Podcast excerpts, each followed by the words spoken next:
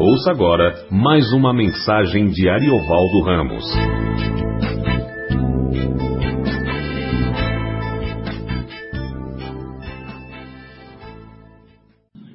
Boa noite, a graça para o Senhor.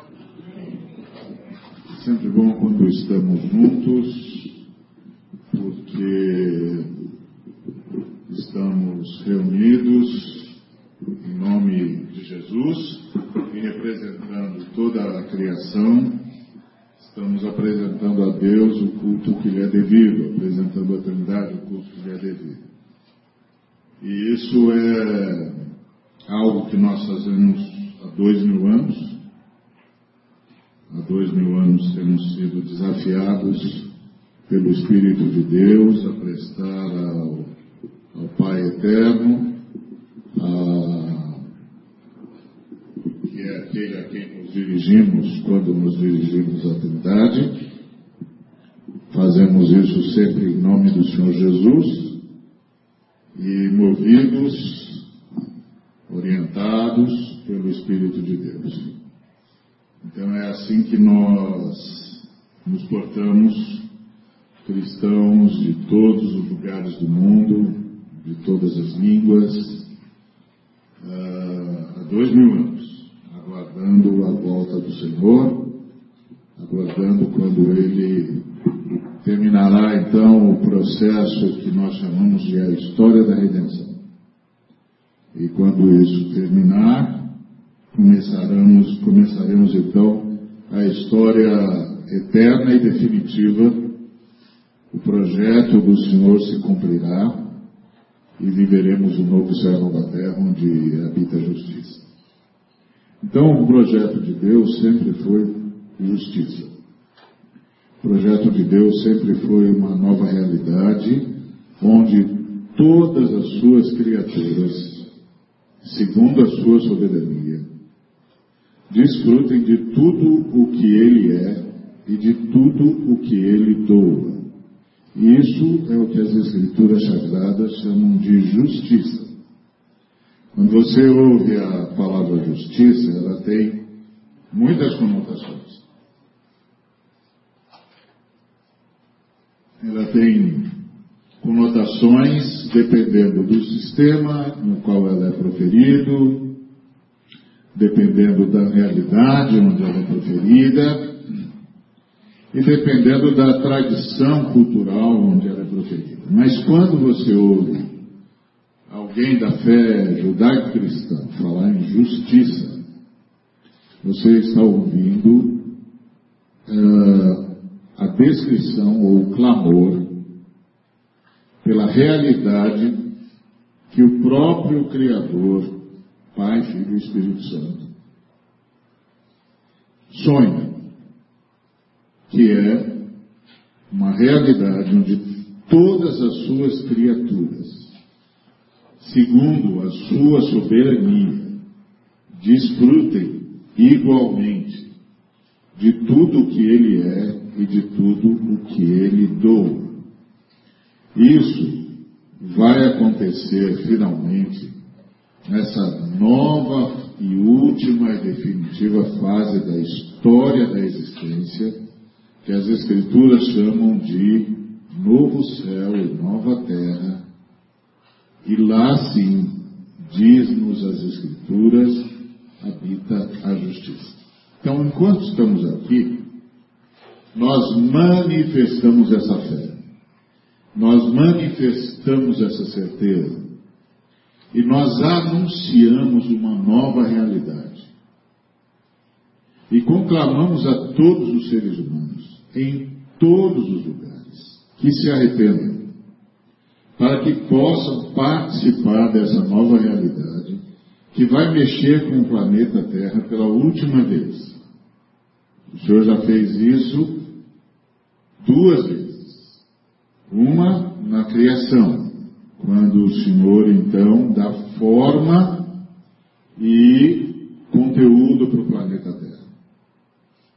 Segunda vez no juízo do dilúvio, quando o Senhor divide o planeta em continentes e depois julga mais uma vez os seres humanos E aí divide os seres humanos em raças, em nações, em etnias.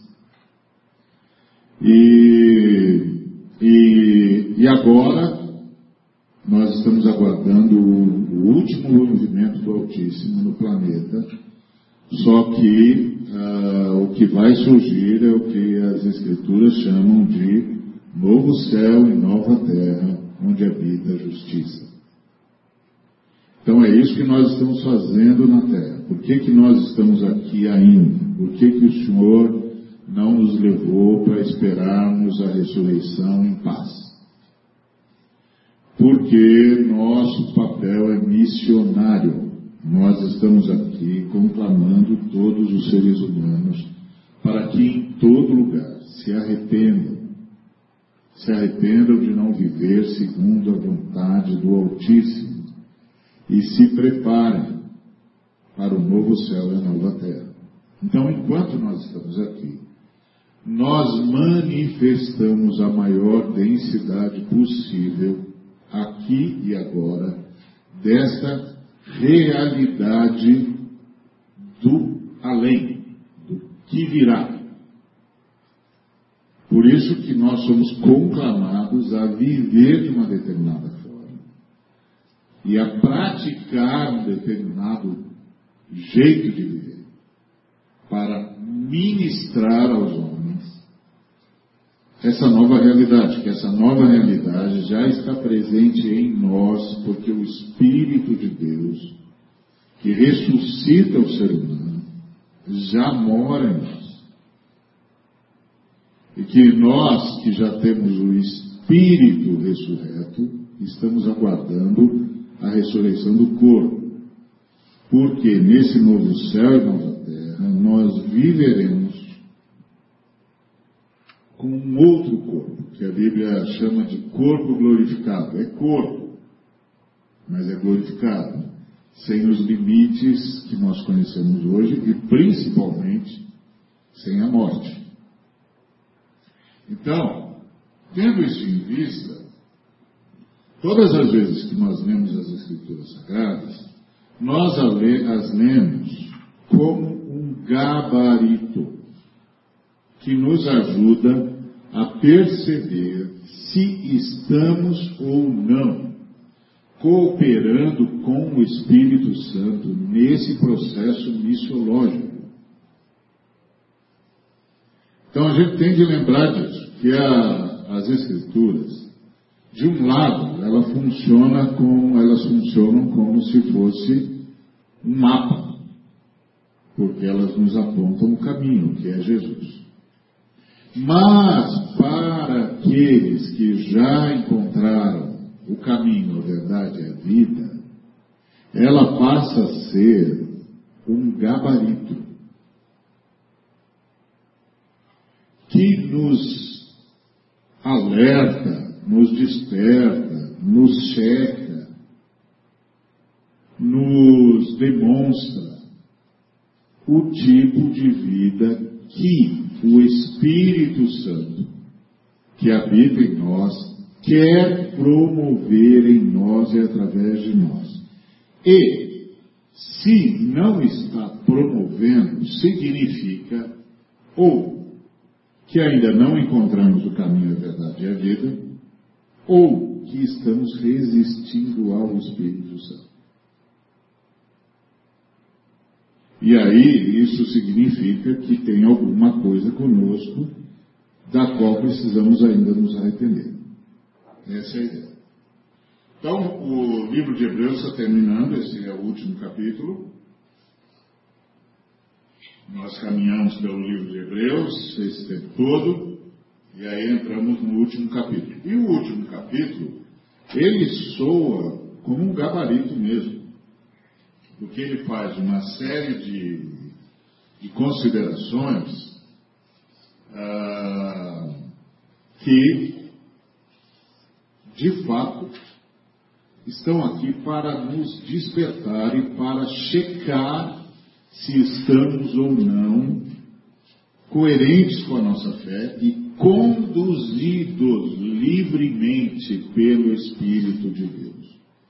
Que é uma coisa que nem sempre nós nos damos conta. Principalmente nesses dias modernos, em que a igreja está sendo instada a buscar bênçãos, fica muito difícil esses novos cristãos entenderem a Bíblia como um gabarito. Porque uh, eles são instados a ver a Bíblia como o mapa da, do tesouro. Como eu faço para ganhar mais, como eu faço para ter mais, como eu faço para poder mais. Mas a Bíblia é um gabarito que pergunta se eu estou sendo mais, se o Espírito Santo está produzindo ou não isso em mim. Então, o, o, a palavra de Deus é um gabarito para mim para você, ou seja, para todos aqueles que encontraram um caminho, a verdade e a vida, que é o Senhor Jesus. Sendo assim, vamos ler o, o texto, o texto de, de Hebreus com essa perspectiva. Hebreus capítulo 13, a partir do verso 1. Ele começa dizendo, o autor do livro de Hebreus, cuja identidade nós não sabemos, ah, mas uh, provavelmente alguém ou próximo de Paulo ou próximo de Pedro e que, e que está lidando com uma comunidade em convulsão da, de fé, em crise de fé, que é a comunidade hebreia. Ele começa dizendo: seja constante o amor fraternal. Que que, qual o princípio que está aqui? Que eu e você recebemos esse amor, que nós recebemos esse amor. Esse amor que nos faz uh, tratar, uh, uh, uns, tratarmos uns aos outros como irmãos, como membros da mesma família. Porque a gente não pode esquecer jamais que a igreja é um novo ensaio de humanidade. A humanidade, como o Senhor plantou lá no jardim, falhou. A humanidade, como o Senhor a, a, a plantou lá no jardim, caiu. Então nós perdemos a noção de unidade humana e perdemos a noção de unidade humana e nos tornamos é, pessoas marcadas pela divisão, pelo ódio, pela amargura, pela morte.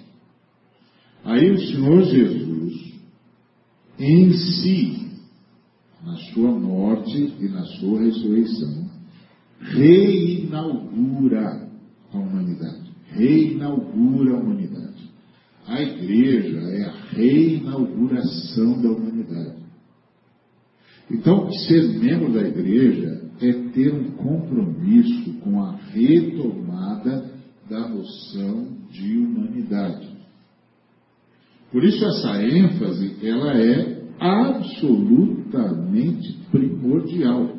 Seja constante o amor fraternal. Como todos nós estamos em processo de transformação, o amor fraternal é um desafio. Porque muitos de nós ainda tem muito do, do homem da antiga humanidade. Do homem de guerra, do homem de ódio, do homem de amargura, do homem judicioso, do homem maldoso, maligno. Está muito em nós ainda. E aí, precisamos nos lembrar que esse amor fraternal, portanto, ele é sustentado pelo perdão. Ele é sustentado pelo perdão. As Escrituras nos ensinam que todos os relacionamentos têm início com algum tipo de amor, mas só são sustentados pelo perdão. Sem perdão, o amor perde o foco e perde a capacidade de cobrir pecados. Porque um dos objetivos do amor é cobrir o pecado do outro. Cobrir no sentido de não levar em conta o pecado do outro no relacionamento fraternal. Não é simples, não é fácil. É um milagre. Aliás, é preciso lembrar sempre que a fé cristã é um milagre. A fé cristã é andar sobre as águas. E andar sobre as águas é um milagre. Então, o amor fraternal, ele enfrenta em nós uma grande barreira, que é a nossa cultura. Enfrenta em nós a, a, uma grande barreira, que é a nossa formação. Nossa cultura é geralmente racista, porque nós somos ensinados que nós fazemos parte do grupo da humanidade que é superior aos outros grupos. E isso é um pecado inominável. A nossa cultura é segregacionista, porque nós achamos que a nossa família ainda é a melhor da nossa, do nosso povo. E isso é outro pecado inominável. E além disso, nós temos a cultura que tem a ver com o ambiente onde a gente vive. Se a gente cresceu num ambiente de preponderância ah, do poder masculino, nós vamos ter uma cultura machista. Se nós crescemos num, num ambiente de preponderância do poder feminino, nós vamos ter uma cultura também feminista. E tudo isso é pecado. Tudo isso é pecado.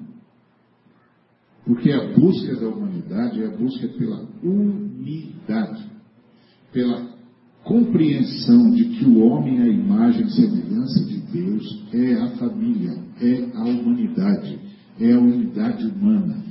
Deus é uma comunidade, criou a sua imagem e semelhança, criou outra comunidade. Deus é uma família, criou a sua imagem e semelhança, criou outra família.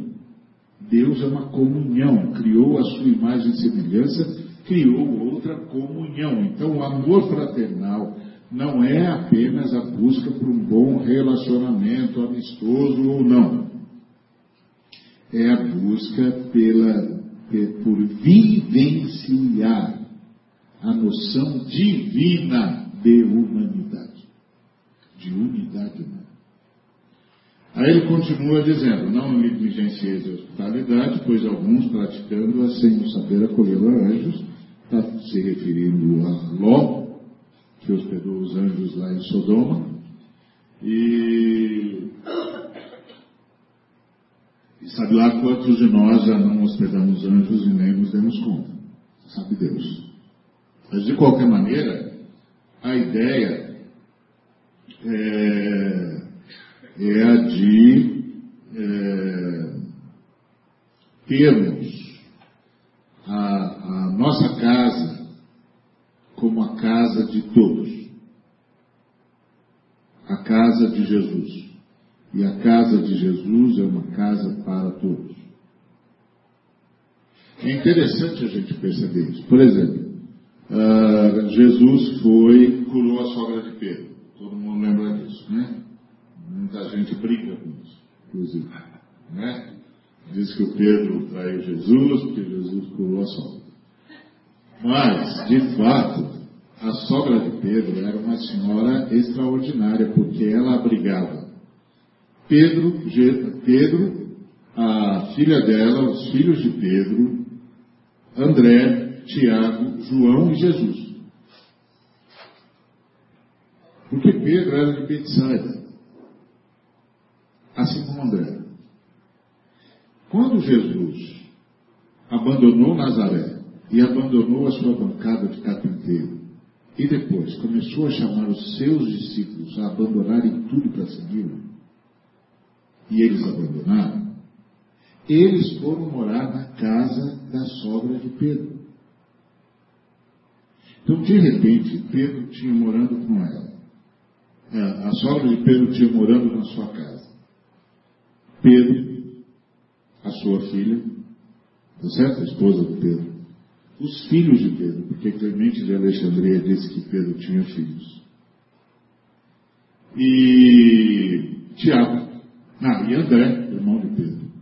E Tiago e João, é, sócios de Pedro. Tá certo? E Jesus, que também foi morar em Cavanão, na casa da sogra de Pedro. Porque uma coisa que a maioria dos pregadores não dizem é que a relação entre Jesus e a sua família não era boa. A família de Jesus o rejeitou. Eles nunca entenderam. Primeiro, porque que ele tinha abandonado a bancada de carpinteiro. Segundo, porque que ele não transformava o poder que Deus lhe conceder em dinheiro. Tá certo que Está claro para mim e para você que se tem um sujeito que podia ganhar dinheiro com o ministério era Jesus? Tá certo? Os charlatães por aí ganham, imagina Jesus. Não é? Cuidado, então, Jesus não quis. Jesus não quis. Jesus foi viver de favor na cabeça da família dele. Por isso que quando há aquele momento em que Jesus está falando com as pessoas, chega a mãe de Jesus e os irmãos dele, e aí alguém vai lá e diz, olha, sua mãe e seus irmãos estão aí, e ele disse, olha, olhando para as pessoas, ele diz, minha mãe e meus irmãos são aqueles, e aponta para as pessoas, que fazem a vontade do meu Pai que me enviou. E você tem também aquela cena em que os irmãos de Jesus começam a chamá-lo de louco. O Senhor ficou louco. A relação entre Jesus e os seus irmãos não era boa. Se tornou excelente depois da ressurreição dele. Quando ele ressuscita, ele aparece para os seus irmãos, principalmente para Tiago. E aí os seus irmãos se convertem. E são encontrados esperando pelo batismo do Espírito Santo em Jerusalém. Mas até então, Jesus não tinha mesmo de reclinar a cabeça. Aquela fala de Jesus, ah, os pássaros têm seus ninhos, as raposas têm seus covis, mas o filho do homem não tem onde reclinar a cabeça, não era retórica. Ele não tinha mesmo. Ele vivia de favor. Favor entre aspas. Porque, como dizia o saudoso é, Joia Júnior, tudo era emprestado. Né? Eu, Joia Júnior, Renata, de fato, tudo era dele. Ele era o Criador. A única coisa ali que não era dele era a cruz. Essa não, essa era nossa. Mas então, não é uma retórica. Não pensa que Jesus está fazendo uma retórica. Não tem. E se não fosse a bondade daquela mulher, ele não teria onde ficar. Aí aquela mulher hospeda todo esse, esse bando de marmanjos. Então tem aquele momento em que ela está enferma e Jesus chega, toca na sua mão e a levanta. A febre a deixa e ela passa a servir-nos. Por que é que aquele, aquele milagre é citado pelos três evangelistas, os três biógrafos de Jesus, que contam a história de Jesus ah, desde, desde Nazaré? Porque João, como vocês sabem, conta a história, conta a história de Jesus, principalmente na região de Jerusalém. Mas Mateus, Marcos e Lucas contam toda a história de Jesus, desde Nazaré até a cruz. Já João vai contar a história de Jesus já no embate com Jerusalém. Já tendo de demonstrar que era o Messias. Tá certo? Então, por que, que os três evangelistas fazem questão de citar um, um milagre que não é nem espetacular? A mulher está com febre, Jesus ah, toma pela mão, ela se levanta, a febre a deixa, e aí o texto diz, e ele e ela passou a servi-los. Por quê? Porque naquele momento tem um membro da família de um dos discípulos que se converte. Porque se a própria família de Jesus estava rejeitando Jesus, imagina o que estava acontecendo com a família dos discípulos. Imagina o que as famílias estavam dizendo a respeito dos meninos, dos seus arrimos de família, que estavam deixando tudo para seguir aquele jovem profeta. Imagina isso. Não é uma situação confortável. É que depois que a gente lê dois mil anos depois, e dois mil anos depois que Jesus triunfou, que o nome de Jesus se tornou sagrado, que ficou claro quem ele era, é uma coisa. Agora nós sabemos quem é Jesus. Mas lá eles não sabiam. Ele é apenas um jovem profeta de 30 anos dizendo para todos os outros: deixem tudo e me sigam. E eles deixaram. Então imagina qual era a reação da família. Por isso, na hora que aquela mulher passa a servir Jesus, é provavelmente a primeira pessoa da família dos envolvidos no ministério de Jesus que passa a apoiá-lo. Que passa a dizer, ah, agora eu sei o que você está seguindo. Ah, agora eu sei por que você deixou tudo. Porque eu estava aqui febril, uma febre que provavelmente me levaria à morte, que, que fala de uma enfermidade que provavelmente me levaria à morte, e esse homem simplesmente pôs a mão na minha mão e a febre me abandonou. Agora eu sei por que vocês estão deixando tudo para seguir. E aí ela também passa a servir. E aí acontece o quê? A casa dela se torna a casa mais importante de Cafarnaum. A casa dela se torna mais importante do que a do chefe da sinagoga, mais importante do que os agentes do império. A casa dela se torna o centro da aldeia. porque ela não negligenciou a hospitalidade. Ela não abrigou apenas anjos, ela abrigou o próprio Deus. É dentro da perspectiva de uma nova humanidade. Uma humanidade que reparte, que é solidária, que se abre que reconhece no outro a si mesmo, que olha para o outro e vê um irmão, uma irmã,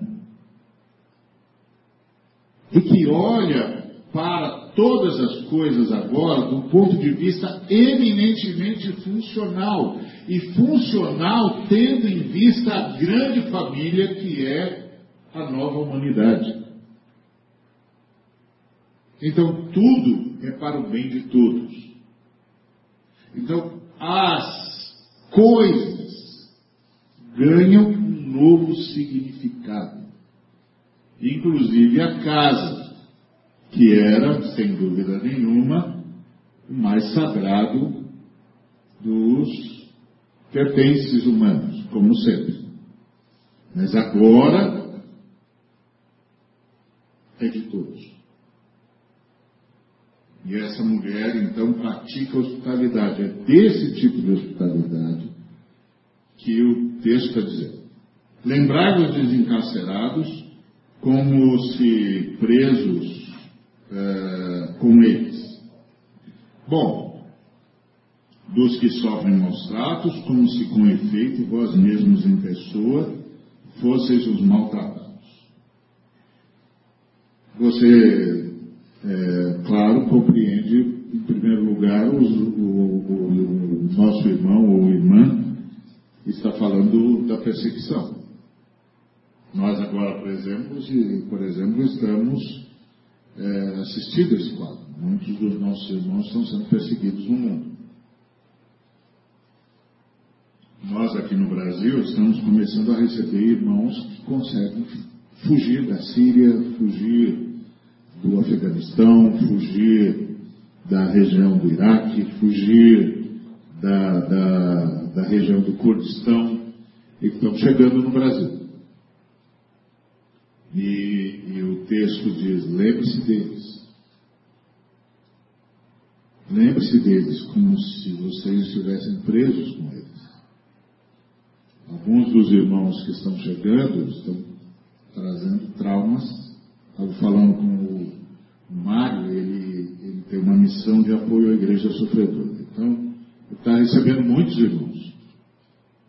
Ele disse que recebeu um irmão que vem com um filho, a esposa, o filho menor, e aí a comunidade vai receber os irmãos e, e quer presentear a criança, e aí uma outra criança dá de presente para esse irmãozinho que está chegando do Oriente Médio um carro, um caminhãozinho. E aí quando o irmãozinho pega o caminhãozinho, ele faz assim, pum, joga no chão. E quebra. Porque tudo que ele conseguia lembrar era das bombas caindo. Perdendo tudo. E tudo sendo destruído. E ele tem de fugir com seus pais, que não sabem por que, que estão sendo perseguidos. Então, essa nova comunidade é uma comunidade que olha para os encarcerados, pelos que sofrem em nome de Jesus, como se fossem eles mesmos. São os nossos irmãos. Que estão vendo suas crianças serem decapitadas. Estão fugindo enquanto podem.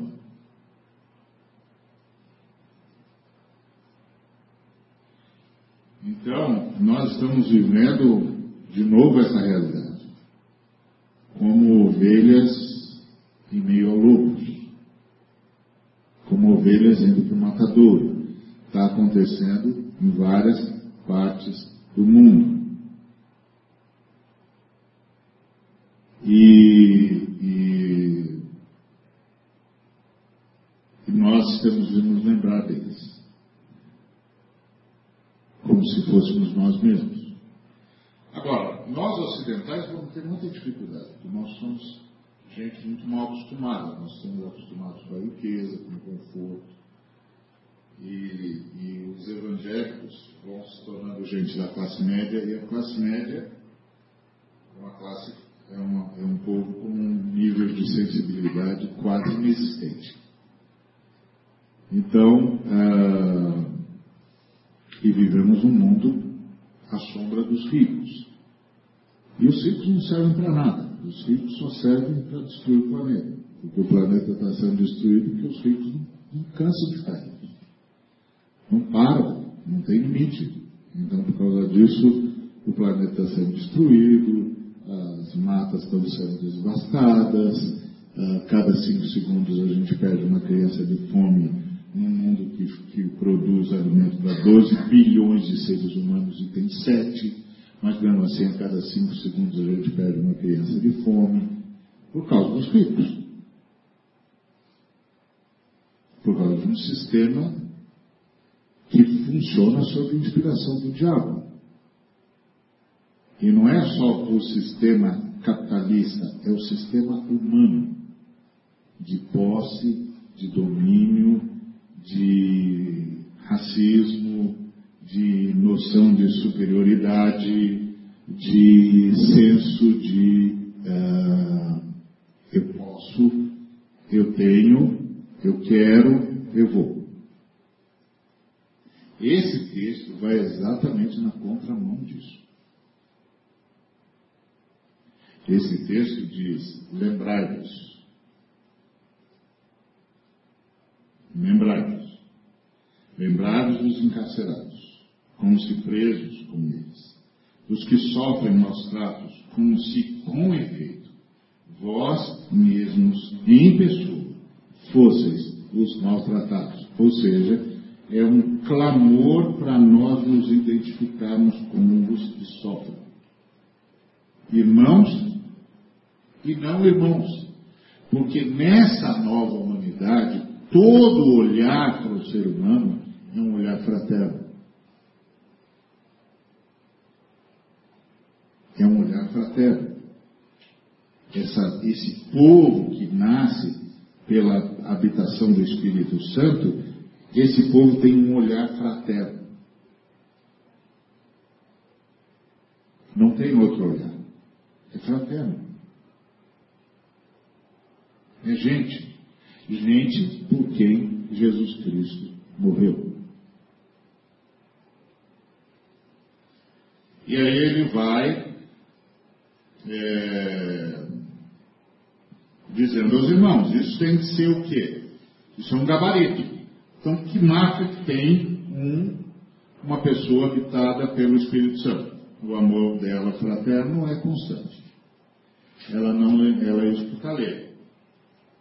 E ela se lembra dos encarcerados como se estivesse na cadeia com eles. Então, isso é um gabarito. Digno de honra entre todos seja o matrimônio, como leito sem mácula, porque Deus julgará os impuros e adúlteros. A ideia aqui é uma ideia de não ver o outro como objeto pelo amor de Deus. Pelo amor de Deus. É o mínimo. É o mínimo. A outra, a outra colocação é: seja a vossa vida sem avareza. Contentai-vos com as coisas que tendes. Porque ele tem dito: de maneira alguma te deixarei, nunca jamais te, te abandonarei. Então, Jesus é o nosso tesouro. E o texto sagrado diz: onde estiver o seu tesouro, é aí que vai estar o seu coração. Então, onde está o coração dessa gente? Em Jesus. Jesus nunca nos deixará, Jesus nunca nos abandonará. Então nós podemos abandonar tudo por Jesus, porque nós não precisamos de nada se temos Jesus. E tendo Jesus, teremos tudo que necessitamos. E teremos para repartir, porque a nossa oração é o pão nosso. Não é o meu pão, é o pão nosso. Então, é, a ideia é essa, de maneira alguma te deixarei, nunca jamais te abandonarei. Assim afirmemos confiantemente, o Senhor é o meu auxílio, não temerei. Vocês têm 200 dólares. É? E vocês querem ir para o Senegal com 200 dólares por mês? Isso é, porque na missão o máximo que a gente pode receber é 500 dólares por mês. Nós temos 200 e nós reduzimos o nosso padrão para poder ir com 200.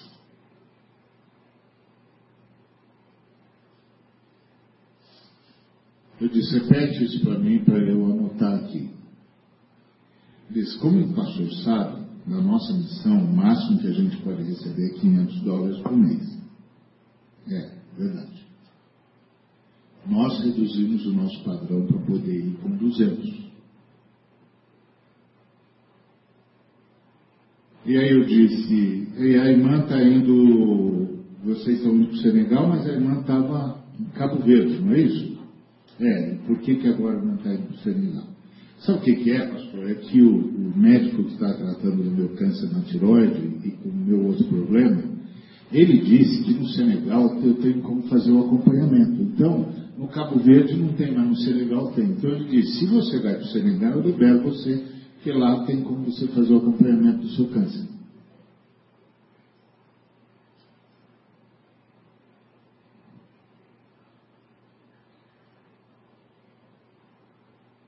Vendo?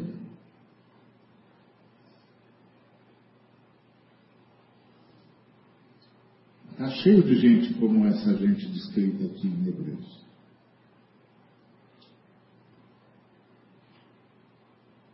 Gente para quem o único tesouro é Jesus. E para quem a única razão para existir é servir Jesus. E essa gente não tem medo.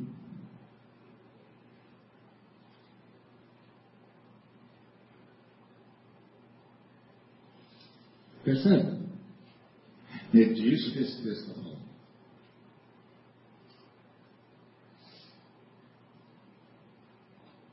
Assim afirmemos confiantemente.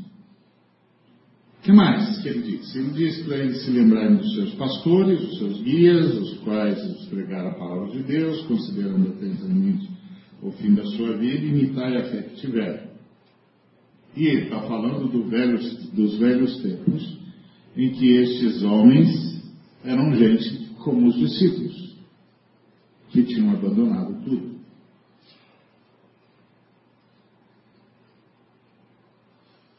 Que entenderam o chamado que os discípulos ensinaram para eles. Porque eles eram fruto do trabalho dos discípulos aqueles camaradas que andaram com Jesus. Aqueles que formaram uma igreja dadivosa. E por que, que eles formaram uma igreja dadivosa? Ora, eles andaram três anos com Jesus. O que, que a gente acha que eles viram? Enquanto andavam com aquele que abandonou a sua glória e veio morrer por nós. Que, que você acha que, ele, que eles viram? Como você acha que Jesus vivia?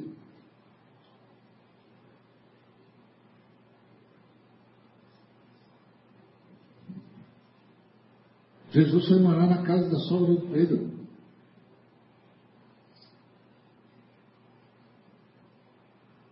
Como você acha que Jesus vivia?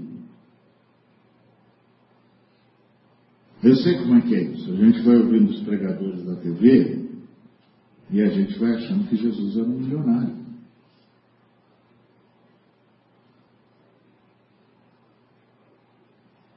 Mas como você acha que vivia um homem que disse para o camarada que falou para ele, eu vou te seguir onde quer que você vá. Ele disse, ó, os pássaros têm seus ninhos. As raposas têm os seus covis. O filho do homem não tem onde reclinar a cabeça. Você vai mesmo me seguir?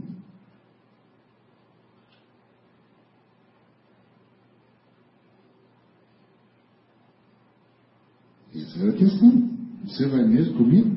Você vem mesmo? Então, isso é gabarito. Não vos deixeis envolver por doutrinas várias e estranhas. Bom, hoje é quase impossível. Né? Nós temos um bocado de irmão com muitas doutrinas várias e muito estranhas. Muito estranhas. Então esse conselho é muito mais para nós do que os irmãos né, do passado. Porquanto nós estamos cheios de gente que está usando as escrituras sagradas de qualquer jeito. E está usando para o seu próprio benefício. E não é mais gente que abre mão de tudo.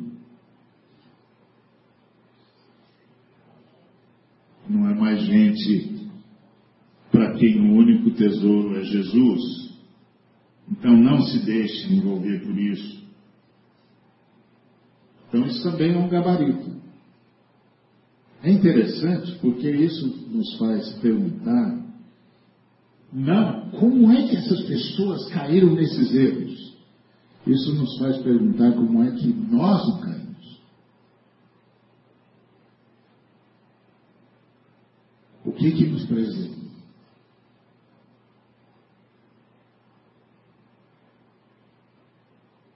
E por que nós somos preservados? O que, é que ele espera de nós?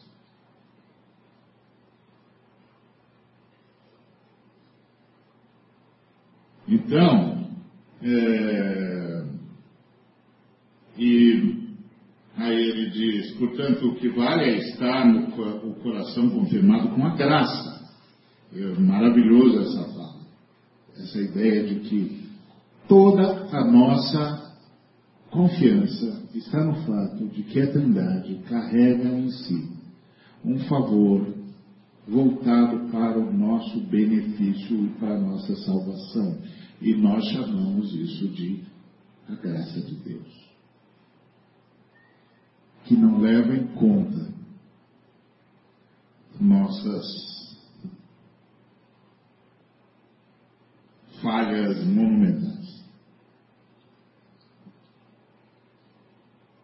Mas, pelo contrário, continua insistindo em nos transformar. Continua insistindo em nos salvar continua insistindo em nos erguer, nos fazer gente como gente deve ser. E aí o, o apóstolo diz, por favor, fica com a graça, não fica atrás de, ah, não pode comer isso, não pode fazer aquilo. Fica com a graça. Com esse ato do amor de Deus E aí ele disse: Nós possuímos um outro altar, que o pessoal da velha dispensação não pode participar. O pessoal da velha dispensação vivia baseado naquela liturgia em que o Santo dos Santos era dentro de um prédio. Nós somos aqueles que fomos com Jesus para fora do acampamento. Nós somos aqueles que foram participar da sua vergonha, do seu vitupério. Nós somos aqueles que foram para a cruz.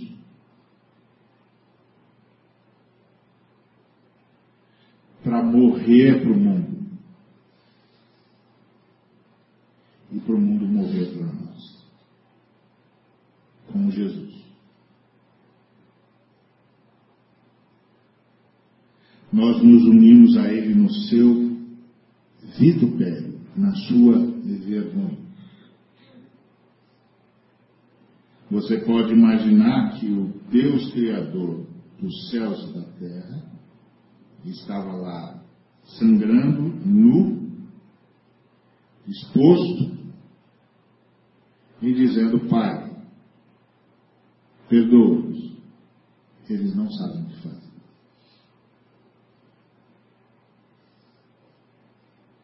É o seu vitupério, a sua vergonha. E nós estávamos lá, porque graças a isso nós estamos aqui.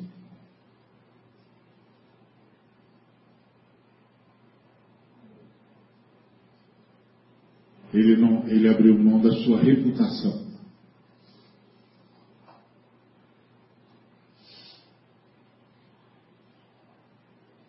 Se deixou expor.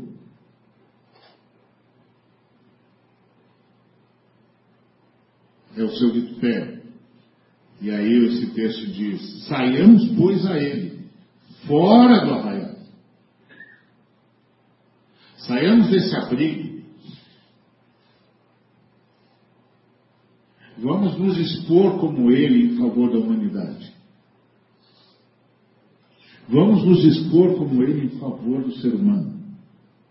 Vamos nos expor como ele para construir uma nova história. Porque aqui nós não temos cidade permanente. Nós buscamos a que há de vir. Novo céu, nova terra, onde habita a justiça. Então oferecemos a Deus sempre sacrifício de louvor, que é o fruto de lábios que confessam o nome. Sacrifício de louvor não é cantar, não. Cantar é bom, é maravilhoso. Mas é dizer aleluia nesse ambiente aqui.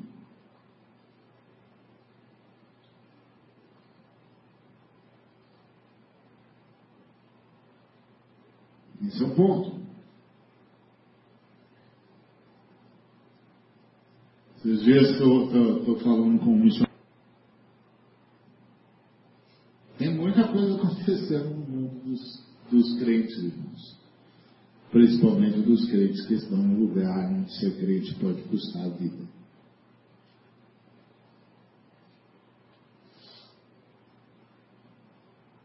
Tem muita. Agora, isso aqui não é para a gente se sentir menos crente, é para a gente entender a nossa missão para com aqueles que estão passando pelo que estão passando. A fala do escritor do texto. Lembre-se deles. Cuida deles. Por que você acha que Deus está preservando você? Porque você precisa de tudo que você tem ou porque tem muita gente que precisa e não tem como alcançar? a menos que você doe, a menos que você distribua, a menos que você abençoe. Irmãos, encarcerados,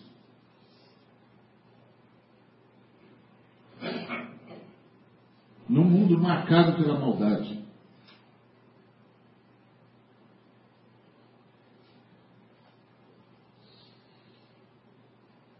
e pregando o que nós pregamos. Crendo o que nós cremos. Aliás, só estão lá porque creem no que nós cremos.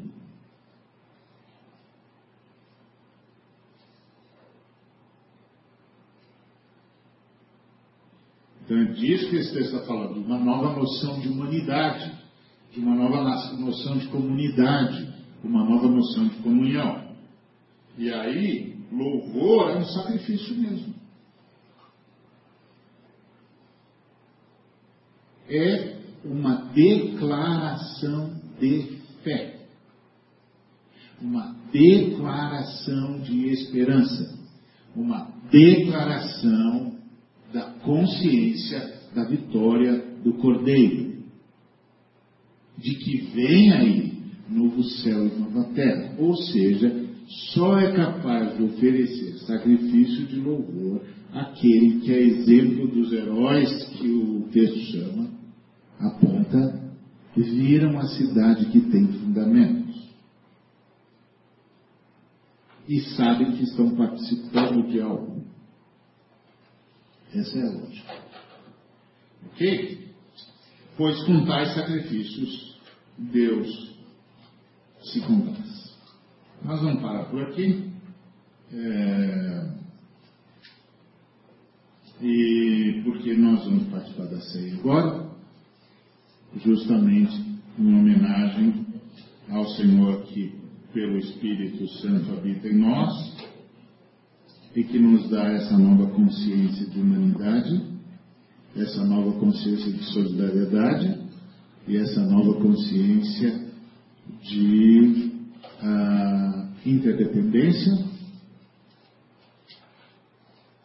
e essa nova noção de família. Amém? Obrigado, Senhor, por tua palavra, obrigado por esse alimento que é tipic, tipicamente o teu corpo e o teu sangue. Nós separamos, nós separamos os alimentos para que eles tipifiquem o teu sangue e o teu corpo, que foram dados por nós, lá fora do arraial, lá na cruz, enquanto estavas exposto, exposto à vergonha, te derramavas por nós. E é Nessa certeza da tua morte, da tua ressurreição, nós vivemos. e que temos certeza de que não desistirás de nenhum de nós. Continuarás trabalhando para que sejamos gente como o Senhor. E enquanto trabalhas conosco e em nós, abençoa-nos como abençoadores.